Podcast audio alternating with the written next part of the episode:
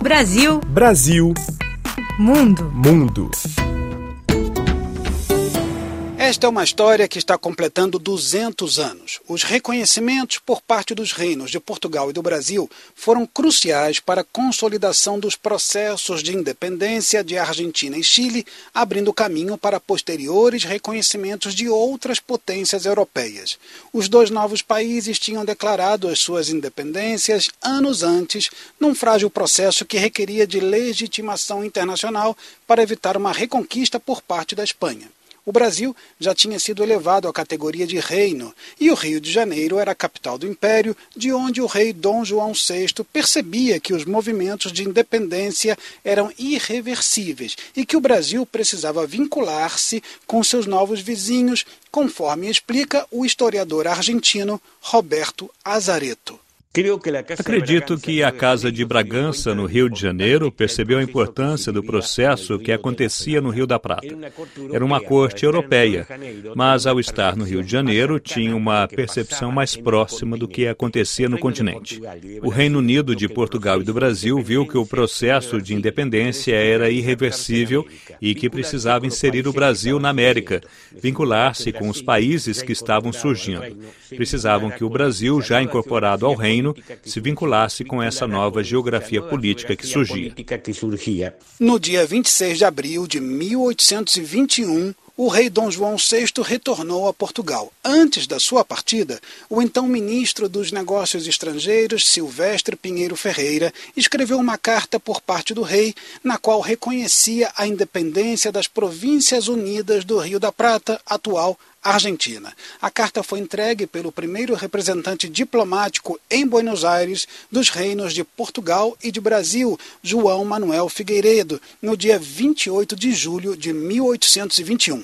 Duas semanas depois, no dia 11 de agosto de 1821, Figueiredo também entregaria o reconhecimento à independência do Chile para o historiador argentino Guillermo Cal, embora essa seja uma história que envolva a corte portuguesa, o reconhecimento da independência é um projeto brasileiro.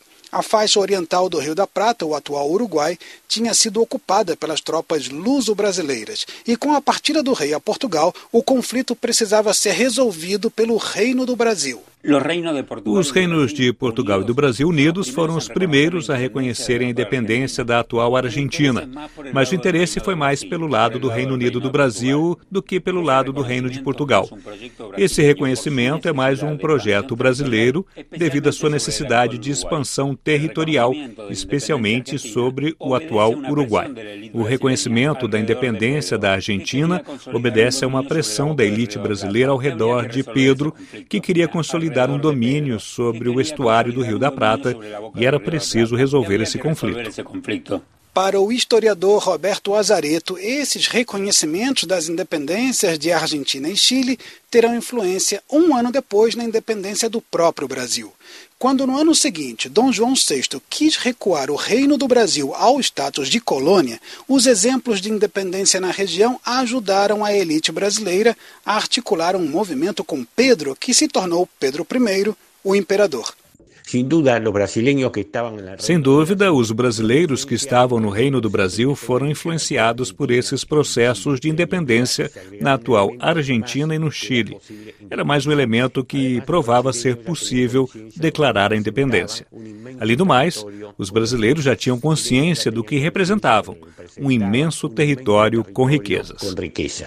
E para coroar essa história de 200 anos atrás, o português João Manuel de Figueiredo, que veio do Rio de Janeiro para reconhecer as independências da Argentina e do Chile, faleceu repentinamente apenas dez dias depois, em 21 de agosto de 1821.